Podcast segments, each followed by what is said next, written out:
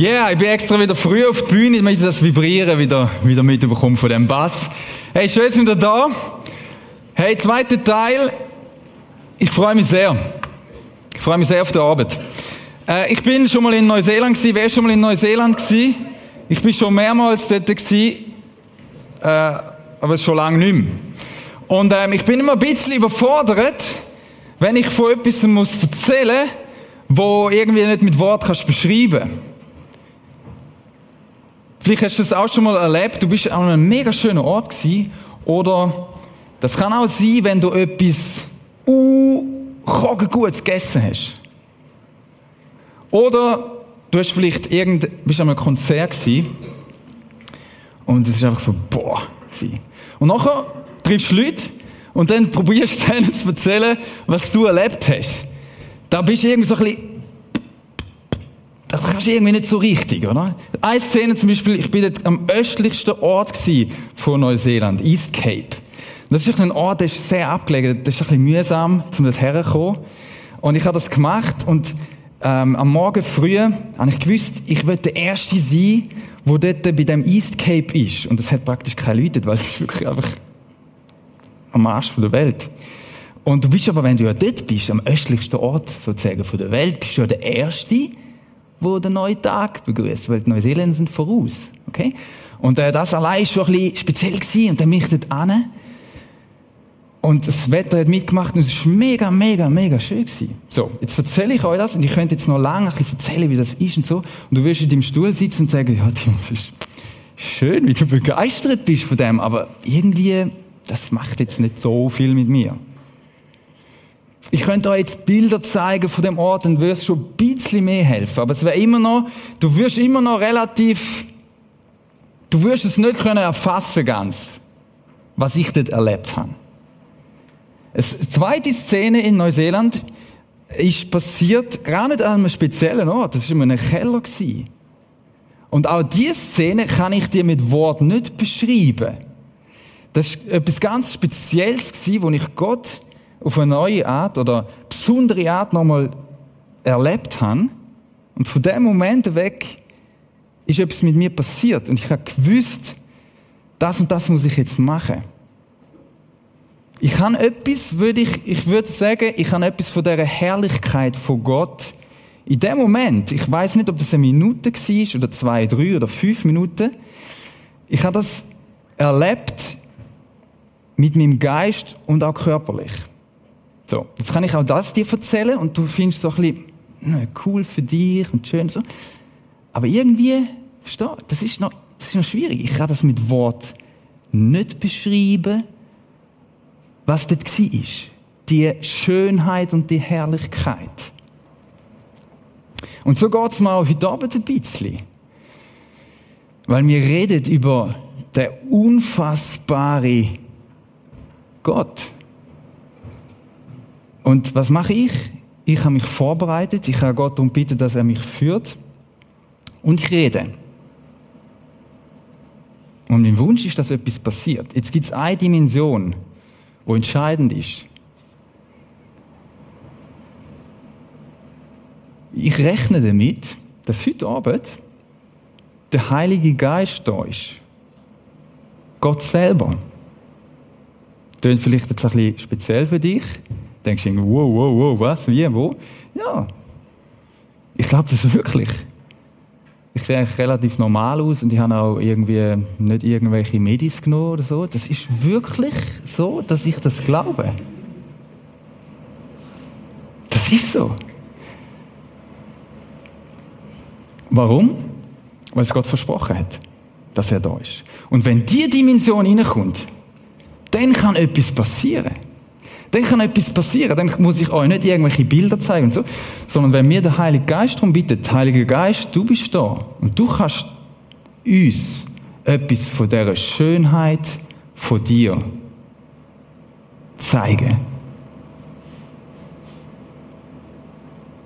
Das dürfen wir ihn darum bitten. Das darfst du ihn darum bitten heute Abend. Egal, ob du irgendetwas mit dem Gott schon zu tun hast. Oder ob du bis jetzt vielleicht noch kein, fast keinen Gedanken an ihn verschwendet hast. Sogar dann darfst du mit dieser Haltung kommen und sagen, hey, ich will etwas von dieser Schönheit sehen. Ich will etwas von dir sehen. Weil, schau, Leute, du kannst noch so an die schönsten Orte reisen und was weiß ich was alles. Das ist alles nice to have, ist alles cool. Aber wenn du dem lebendigen Gott begegnest, wenn er dich heute Abend in dein Herz hineinredet, und du etwas von dieser Schönheit und dieser Herrlichkeit mit einem, Hu und einem bisschen checkst, ein bisschen erfasst, dann kann das sein ganzes Leben auf den Kopf stellen. Und darum lernen wir uns jetzt beten. Wir beten jetzt darum, durch einigen Gott, du bist da, dass wir etwas von deiner Herrlichkeit und Schönheit heute Abend sehen. Wenn wir in deine Geschichte hineinschauen, wenn wir probieren, Bilder zu zeichnen, Vergleich, wie schön und wie gut du bist. Heiliger Geist, wir beten, dass du heute Abend uns berührst, jeder Einzelne. Wir wollen da sein mit einer Haltung, wie ich es dort mal bin in dem Keller in Neuseeland. Red du zu mir. Wer bin ich schon? Ich Menschli. Dass ich dich verstehen. Aber du sagst, ich will mich euch offenbaren und zeigen. und das beten wir, dass du dich zeigst heute Abend. Amen. Was geht's in dieser Serie? Wir sehen hier den Namen einblendet Jahwe. Gottes Name sind Charakter. Wir stellen uns die Frage, wer ist Gott? Wir haben den Namen von Gott angeschaut, letztes Mal. Kurz ein paar Stichworte. Die hebräischen Buchstaben, die da sind, das sind nur die Konsonanten. Das heißt ziemlich sicher, wir letztes Mal gelernt, Jahwe. Man weiß es nicht sicher, weil sie irgendwann angefangen haben, den Namen nicht mehr aussprechen und die Vokal da auffällen. So, wir haben gesagt, der Name heißt, ist nicht einfach ein Name, ein Titel, sondern das ist sein Charakter, den er dir vorstellt. Wo er Mose vorstellt. Wenn Gott seinen Namen sich zeigt, nämlich Yahweh, dann sagt er, dann druckt er etwas aus von seinem Wesen, wie er ist. Und wir haben gelernt, letztes Mal, ist mega cool, dass sein Name eigentlich heißt, ich bin wo der, wo ich bin. Oder das da, Jahwe heißt, er ist der er ist. Und das heißt, alles, was diesen ausmacht, alle Charaktereigenschaften, die, die, nächste, die wir heute werden anschauen und noch nächstes Mal, die sind nicht einfach so mal ein bisschen mal so und mal ein bisschen so, mal so, mal so, sondern die bleiben. Die sind konstant, unveränderlich. Da kannst du dich fest drauf verlassen. Wenn Gott sagt, ich bin so, dann ist er morgen nicht anders. Und übermorgen wieder irgendwie. Sondern er bleibt seinem Namen, seinem Wesen treu. Wir haben gelernt, er wird echte Beziehung. Gott ist nicht ein System, es ist nicht ein Gedanke, wo man philosophisch sich darüber könnte Gedanken machen, das vielleicht schon auch, aber es ist kein, es ist eine Person. Das heißt, er wird Beziehung zu dir haben. Wie bei Mose, face to face. Von Angesicht zu Angesicht. Und wir wollen es heute mit dieser Struktur nochmal schaffen. Wir gehen die Steps durch, wir bleiben im ersten ein bisschen länger, die zweite, die, die, die andere, die sind wir dann ein bisschen schneller. Wir machen einen Hebräisch-Check. Was heißen die Wörter wirklich vom Hebräischen her? Schauen dann eine Geschichte an im Alten Testament, wo etwas von dem beweist, dass Gott das nicht nur sagt, dass es so ist, sondern dass es auch macht. Und dann schauen wir bei Jesus rein, wo das auch beweist und zeigt, dass Gott so ist, wenn er sich vorstellt. So, wir müssen, wir müssen uns bewusst sein, die Zeit, wo Gott sich vorstellt, in dieser Zeit, was ist das für eine Zeit gewesen? Etwa so anderthalb tausend Jahre vor, bevor Jesus gekommen ist. Das ist eine Zeit, die ich immer wieder finde, auf jeden Fall für uns, für, für mich, wo da wohne in der Schweiz, gut habe ich da nicht gelebt. Das ist übel gewesen. Das ist wirklich übel gewesen. Vorstellung von diesen Göttern, wo die Menschen hatten und auch ins Volk Israel immer wieder reingecreept hat, reingedruckt hat, ist, die Götter, mit denen bist du lieber Best Friends, ist das Problem. Das sind brutale Scheiben gewesen. Es sind ganz verschiedene von denen, Artemis, Marduk, Moloch, verschiedenste, wie die alle heißen. Es lohnt sich nicht, über die uns Gedanken zu machen. Ich erspare euch auch ähm, was, man die, was die so haben wollen und so weiter. Aber unter anderem haben sie auch Kinderopfer wollen. Und das Krasse ist, das Volk Israel und sogar Könige vom Volk Israel sind selber so weit gegangen, dass sie eben nicht mehr dem Jahwe traut haben, sondern gefunden, oh, oh, oh, oh, äh, wir sehen den nicht so richtig. Und sie haben angefangen, diesen Göttern nachfolgen. Und das zieht sich das ganze Alte Testament durch. Das ist die große, der große Leidenspunkt, der große Schmerz von dem Jahwe, von dem Gott, wo sich vorstellt als der liebende Gott. Und seine Leute, pff, vergessen es immer wieder.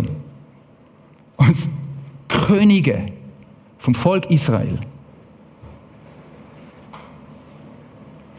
Der Manasse zum Beispiel. Obwohl sein Dad so gut gemacht hat, Hiskia, so viel Gutes, kommt der Manasse wieder auf die Idee, Kind zu opfern. Stell dir das mal vor. Kind zu opfern einem Gott, wo nichts für ihn gemacht hat. In, der, so in, dem, in dem Ding bewegen wir uns.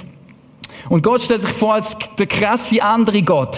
Der Gott, der einfach gibt, obwohl sein, sein Volk, die Israeliten, ihm nichts geben. Er gibt die ganze Zeit. Er, er beschenkt sie. Er, er, er befreit sie aus Ägypten zum Beispiel. Was haben sie dafür gemacht? Nichts. Er führt sie raus. Dort Wüste. Er gibt ihnen Food, wo sie jammern. Er gibt ihnen zu trinken, wo sie jammern. Er gibt ihnen alles. Was machen sie? Sie fangen da dumm rumzumaulen. Es ist der Jahwe, wo ihnen hinein geht die ganze Zeit, obwohl seine Leute nichts für ihn machen. Nicht irgendwelche wahnsinnige Kinderopfer oder sowas. Er gibt und gibt und gibt. Also er, er ist der komplett andere Gott. Komplett! Er sagt, ich bin nicht einfach irgendein Gott. Ich bin der eine. Ich bin der eine, oder? Also, das ist eigentlich, wenn du das Alte Testament, ich empfehle das mal zu lesen. Manchmal musst du ein bisschen durchkämpfen. Und manchmal musst du auch ein bisschen bisschen vielleicht blättern, wenn sie so große lange Listen hat von nehmen, lass dich von dem nicht beirren. Aber schau mal, du mal das in einem Schnurz ein bisschen lesen, kämpf dich mal durch. Und dann fangst du an, die Zusammenhänge verstehen und fangst an, den Gott lieben. So. Jetzt gehen wir ins Hebräisch rein. Äh, gehen zuerst nochmal in den Text rein, Exodus 34, 4, Vers 6, das ist der Kerntext. Wir lesen den nochmal, wir lesen jedes Mal, weil er so wichtig ist. Je, äh, Mose hat Gott mit Gott gefeitet, diskutiert von Angesicht zu Angesicht. Sie haben einen riesen Bock geschossen. Sie haben unter anderem Gott einen Stier gemacht aus Gold, was arbeitet. Kann man machen. Wahn, Katastrophe, riesige Katastrophe. Und dann passiert das, dass Mose die Steintafel kaputt macht und jetzt hat er wieder neu und geht wieder auf den Berg. So hieb er dann zwei steinerne Tafeln, die ersten zurecht, die, wo er im Schock kaputt gemacht hat und er sieht, was seine, seine Leute machen. Und Moses stand früh am Morgen auf, stieg auf den Berg Sinai, wie ihm der Herr geboten hatte, und nahm die zwei steinernen Tafeln in seine Hand. Da stieg der Herr in der Wolke herab und er trat dort neben ihn und rief den Namen des Herrn aus. Herrn, da die, die, die fünf große Buchstaben Herrn, Yahweh. Und der Herr, nochmal, Yahweh, ging vor seinem Angesicht vorüber und rief. Und jetzt kommt eben der Name, angeschaut haben, Jahwe, Jahwe, Gott. Und jetzt kommen die ersten zwei Worte. Und das sind die wichtigsten. Die Hebräer haben, die, die, die legen Wert auf Reihenfolge. Die zwei Worte, die jetzt kommen, das sind die allerersten, wo dir in den Sinn kommen, wenn du an den Gott denkst, der dich geschaffen hat. Die allerersten. Wie ist Gott? So ist er. Die zwei Worte, wo da dahinter stecken, im Hebräischen, habe ich euch hier aufgeschrieben. Rachum v'chanun. Können wir das mal zusammen sagen? Ich finde es noch cool, irgendwie. Rachum v'chanun. Also, wie ist Gott? Gott ist Rachum v'chanun. Hey, das ist Hebräisch. Sag es nochmal, sag es nochmal. Ich kann es auch nicht so wirklich. Wie ist Gott? Er ist Rachum v'chanun. Das ist noch speziell, gell? Das ist auch schon, das wird einem manchmal so bewusst. Gott stellt sich so vor, irgend, hä? mit diesen Wort, Gar nicht Deutsch, gar nicht Schweizerdeutsch. Ist noch fremd irgendwie. Rachum nun. Äh. Das erste Wort, wir sind im Hebräisch-Check, das erste Wort, Rachum, kommt vom Wort Rechem. Vom Wort Rechem. Und das Wort heißt Mutterleib. So.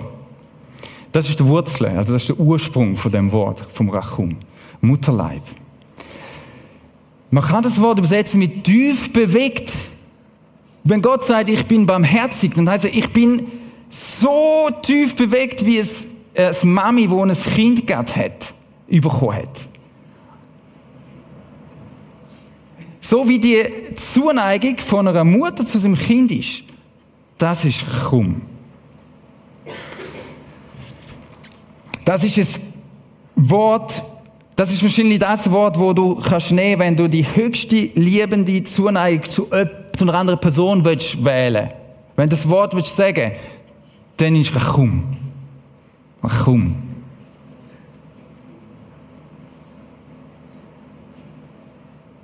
Rachum. Hä? Das zweite Wort.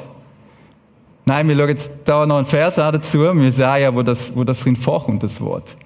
Das sagt Gott von sich selber in dem Schlamassel, wo die da drin sind, in dieser Zeit. Jesaja ist einer von denen, der immer für Gott war und ihnen probiert zu zeigen, wie er ist, seinem Volk. Und Gott sagt von sich, kann eine Frau denn ihren Säugling vergessen, eine Mutter ihren leiblichen Sohn? Und selbst wenn sie ihn vergessen könnte, ich vergesse dich nicht. Also selbst wenn es so Mamis gibt, Ich nicht. Ich vergesse dich nicht. Weil Rachum ist das, was ich zu dir empfinde. In beide Handflächen habe ich dich eingraviert.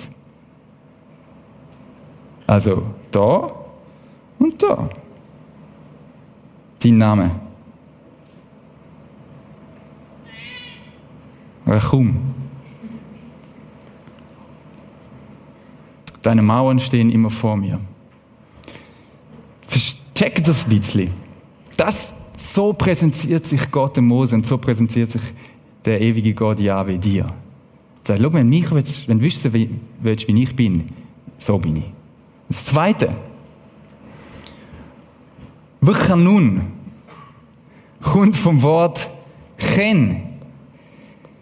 Und das Wort kann man mit Gnade, mit Güte, mit väterlicher Güte beschrieben. Das ist eher ein Wort, das ein bisschen Aktion beinhaltet.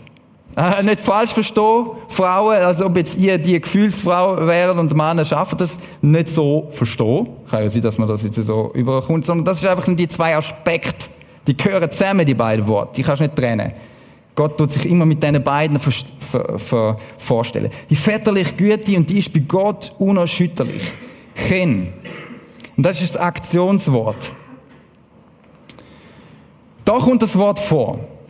Da sagt Gott, im 2. Mose, das ist Exodus, falls du wirklich, also seid er zu jemandem, das sind, das sind Gebote, Regeln, er sagt, mach es so, hä? Seine Leute Mach es so, sagt er ihnen. Falls du wirklich auf äh, den Mantel eines anderen zum Pfand nimmst, dann gib ihn noch vor Sonnenuntergang zurück, denn das ist seine einzige Decke für die Nacht.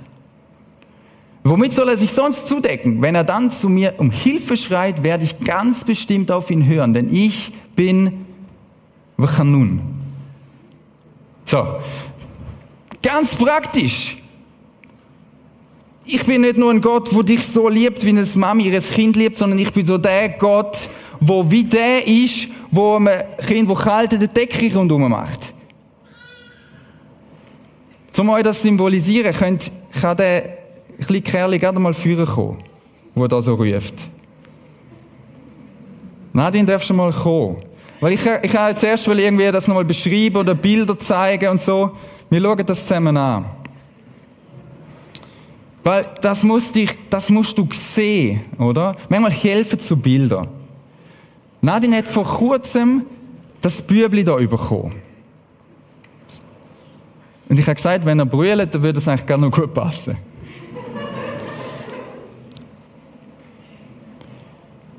Sie wird nichts sagen. Aber ich, ich habe auch Kind. Und ich habe auch eine Frau. Oder? Das ist, das ist effektiv so. Das kannst vorher, ist das immer so ein bisschen, oder Kind, vielleicht so unter uns, findest du Kinder eigentlich ein bisschen, ja gut, so, gibt schon so herzige, gell? Aber oft nerven sie ja, oder? Für Nadine ist, ist das, sie denkt über ihn nicht so. Nervt er mich jetzt? Manchmal stresst er natürlich, aber die Emotion, wo sie zu ihm hat, oder? Sie schaut ihm, das ist keine Frage. Die Emotionen, die Verbindung, die sie hat, die ist einfach da. Es, stell dir vor, ich käme jetzt auf die verrückte Idee, den Kleinen mal zu nehmen und ein bisschen Regen rauszuziehen, mal schauen, wie er reagiert. Kannst du dir vorstellen, wie Nadine wird reagieren? Jetzt kommt noch der zweite Aspekt dazu. Pascal, komm mal führen. Er macht gut mit, ich mache nicht mehr lang. Er hat kalt, wahrscheinlich. Vielleicht hat er auch Hunger.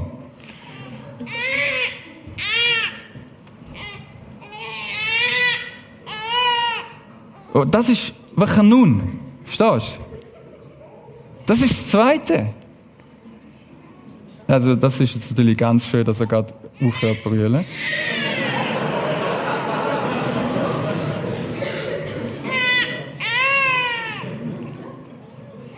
Schaut, schaut es euch noch ein paar Sekunden an. Und das ist das, wo Gott uns dir anhebt und sagt, schaut, so bin ich. So. So. Und noch viel mehr. Weil sie zwei machen es nicht perfekt. Aber so und noch viel, viel mehr bin ich, sagt Gott. Applaus.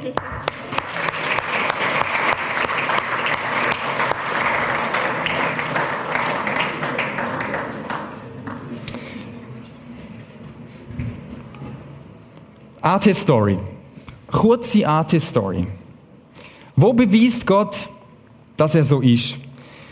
Die Liebe, die Gnade, die Barmherzigkeit, die ist so. Aber die ist manchmal auch richtig krass schräg für uns. Und wir denken, das kann doch nicht sein. Eine von der strubsten Geschichten ist die Geschichte von Jona. Es sind nur ein paar wenige Seiten. Jona-Geschichte. Jona kommt Auftrag über, gang auf Ninive. Gang auf Ninive. By the way, Assyrer, das sind die, die mit verschiedenen Göttern zu tun haben. Das sind die übelsten Finder vom Volk Israel. Er kommt, der Auftrag über den Jona, gang dort an, go predigen, ich habe ihre Bosheit gesehen. Wahrscheinlich hat der Jona sich gedacht, ja, ich auch, mir auch, schon die ganze Zeit. Das sind wirklich, ich erspare euch irgendwelche Beschreibungen, was sie mit ihren Finden gemacht haben, Assyrer. Nineveh, gang an, gang predigen. Jona geht nicht an. Er haut ab, geht genau in die andere Richtung, am weitest entferntesten Ort, wo es überhaupt kannst hingehen Dann kommt die Geschichte, dem Sturm, dem Fisch, dem Wal, um es kurz zu machen, irgendwann ist er dann gleich so weit, dass er auf Nineveh geht. Er geht auf Nineveh und sagt, wahrscheinlich so mit der Haltung, bringen wir es hinter uns. Er predigt und seine Message ist kurz. Er sagt, es sind noch 14 Tage, so wird Ninive untergehen. Noch 14 Tage, liebe Leute, und das war eine riesige Stadt. Gewesen. Und dann werden die Platz sein. Und dann kommt etwas, und das hat der Jonah gewusst. Dann passiert etwas. Also er hat nicht gewusst, dass das passiert mit ihnen, aber er hat gewusst, was, was Gott nachher macht. Es heißt nämlich da im Kapitel 2, Vers 5, da glaubten die Leute von Ninive an Gott. Sie haben das Fasten ausrufen lassen. Und sie taten Buße. Sie sind umgekehrt. Der König von Ninive steigt von seinem höheren Ross ab, kehrt um, kommt zu Gott und sagt seinem Volk, jeder soll sich bekehren, dass wir nicht verderben. Und dann heißt in Vers 10, als aber Gott ihr Tun sah, wie sie sich bekehrten, wie sie umkehrten von ihren bösen Wege, reute ihn das Übel, das er ihnen ankündigt hatte, und er tat's nicht. Dann wird der Jona sauer. Das aber verdross Jona sehr und er ward zornig. Und er betete zum Herrn, Kapitel 4 heißt, steht das, Ach Herr, ach Jahwe, das ist es ja, was ich dachte, als ich noch in meinem Land war, weshalb ich auch eilends nach eben Tarsis fliehen wollte. Denn ich wusste, was? Dass du so bist. Ich wusste, dass du gnädig, barmherzig, langmütig, das schauen wir nächstes Mal an, und von großer Güte, das schauen wir übernächstes Mal an, bist und lässt dich des Übels gereuen. Drum hätte er nicht dort wollen, weil er nicht fertig wird mit der Gnade, und Barmherzigkeit vor seinem Gott. Er sagt, aber doch nicht mit den Assyrer. Nicht mit denen, wo, uns, wo unsere Frauen vergewaltigen und wegführen. Nicht mit denen, wo unsere Könige und unsere Obersten vor unserer Stadt hier so herrichtet, dass wir Furcht und, dass wir es nicht mit Worten darf und soll und kann beschreiben. Nicht mit denen. Und verstehst du etwas? So barmherzig ist Gott. Sogar die übelsten finden, wenn sie umkehren. Sogar gegenüber der krassesten finden, wenn sie umkehren. Vergibt er.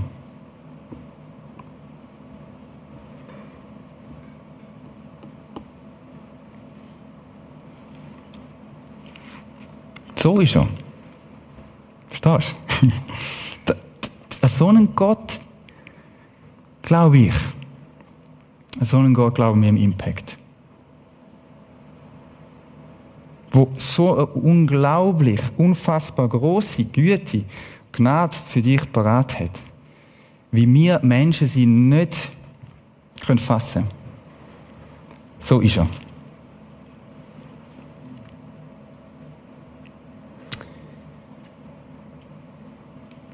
Zitat. Das ist das Problem mit diesem Gott. Man kann ihm einfach nicht vertrauen, dass er Segnungen von Menschen zurückhält, die, sich nicht, die sie nicht verdienen. Er segnet alle Arten von widerwärtigen Charakteren. Er ist barmherzig zu unseren Feinden, zu Menschen, die unsere Könige wie ein Tierfell häuten, unsere Frauen bei lebendigem Leib verbrennen und unsere Kinder in die Sklaverei verschleppen.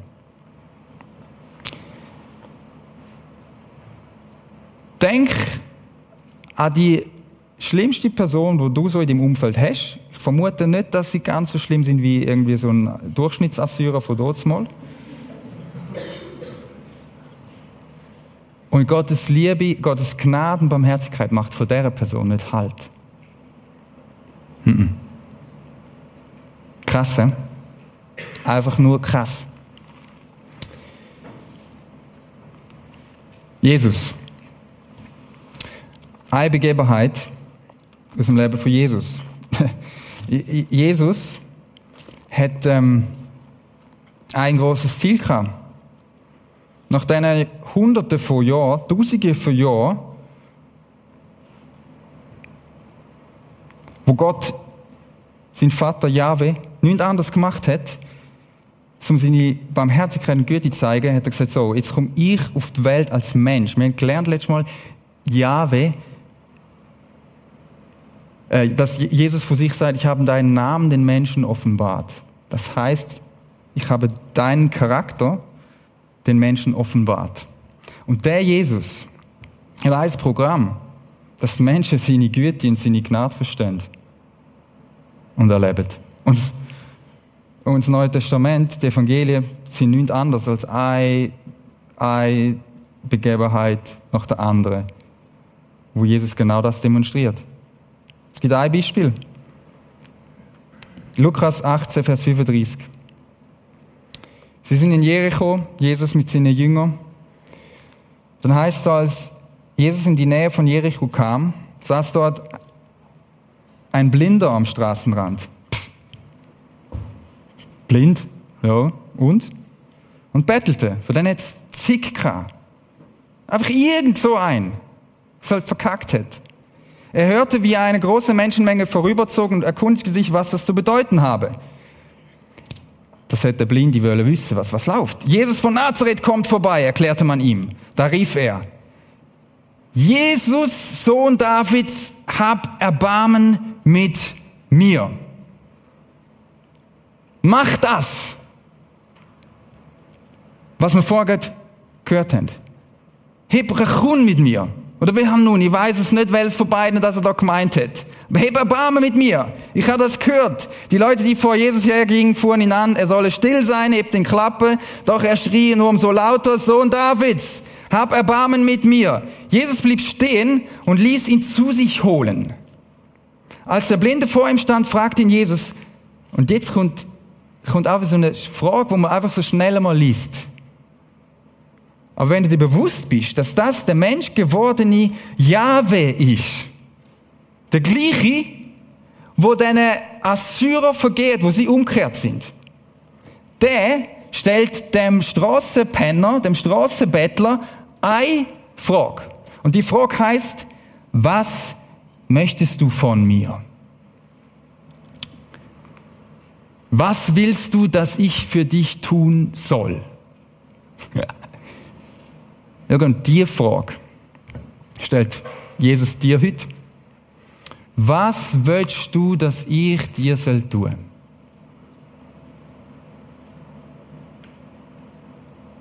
Das ist die Frage.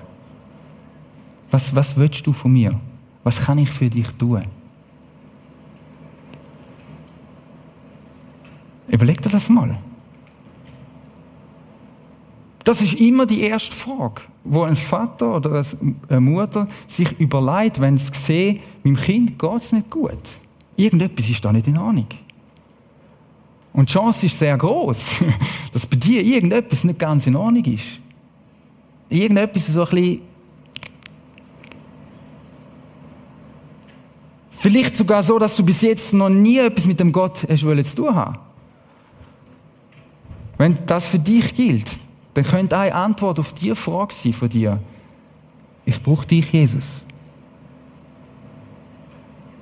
Ich bringe es einfach nicht an in mein Leben. Ich bin ein gescheiter Kopf. Ich habe das Gefühl, ich bringe es an. Gute Noten gemacht, gute Ausbildung. Läuft schon, Leben läuft. Aber irgendwann habe ich gemerkt, Scheiße, eigentlich, wenn ich ehrlich bin, ich bin eigentlich gar nicht so viel besser unterwegs wie die Kaiba-Syrer bringe jetzt gerade nicht jemanden um, jeden zwei Tage. Aber eigentlich lebe ich nicht so, wie du dir das vorstellst. Ich brauche dich. Ich brauche deine Barmherzigkeit. Ich brauche deine Gnade.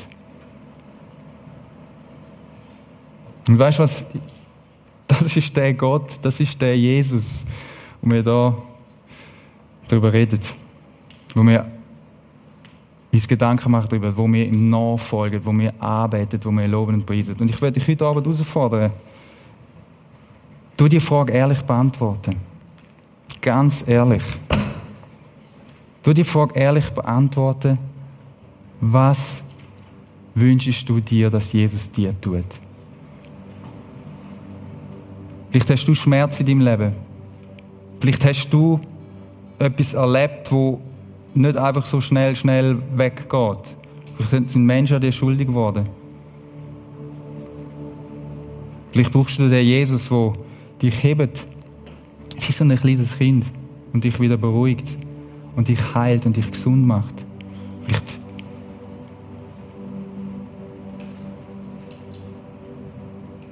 Vielleicht, wenn du ganz ehrlich bist, merkst du, ich habe Zeugs in meinem Leben, wo wenn das die Leute nur wüssten. Weißt du was? Jesus sieht sowieso. Und vielleicht ist die Antwort auf die Frage für dich, irgendwann, ich gebe dir das einfach an. Ich gebe es dir, weil du ver vergisst mir, du bist gnädig und barmherzig. Nimm die Frage mit für dich. Das Gebetsteam ist da. Nutz die Chance und gib eine Antwort. Und vielleicht brauchst du jemanden, der diese Antwort muss hören muss. Vielleicht brauchst du jemanden, der das kannst sagen und wo dich kann segnen und das kann zusprechen. Das gilt für dich. Weil weißt du, was der Jesus mit dem Bartimäus, mit dem Blinden gemacht hat? Der hat ihn geheilt. Tag. Der hat ihn gesund gemacht und er hat gesehen. Wie wäre das, wenn du heute Abend heimlaufst und heimgehst nach dem Impact und sagen könntest, ich sehe jetzt. Ich sehe jetzt. Ich sehe jetzt das erste Mal der gütige und barmherzige Gott. Ich sehe ihn. Ich sehe ihn. Danke, dass du der gleiche bist. Und wir staunen über diese Liebe und Güte, diese Barmherzigkeit. Wir staunen einfach nur. Wir können nur ehrfürchtig da, ehrfürchtig da sein und dich anbeten und die Antwort geben auf die Frage, ehrlich aus tiefstem Herzen. Und ich würde dir einmal mehr sagen, ich brauche dich. Ich kann es nicht selber. Ich brauche dich. Ich brauche deine Vergebung. Ich brauche deine Barmherzigkeit. Und ich will nicht ohne dich leben. Und ich danke dir, dass es für uns alle gilt, dass deine Arme weit offen sind für jeden von uns. Und dass wir einfach dürfen kommen, wie wir sind, in deine offenen Arme. Amen.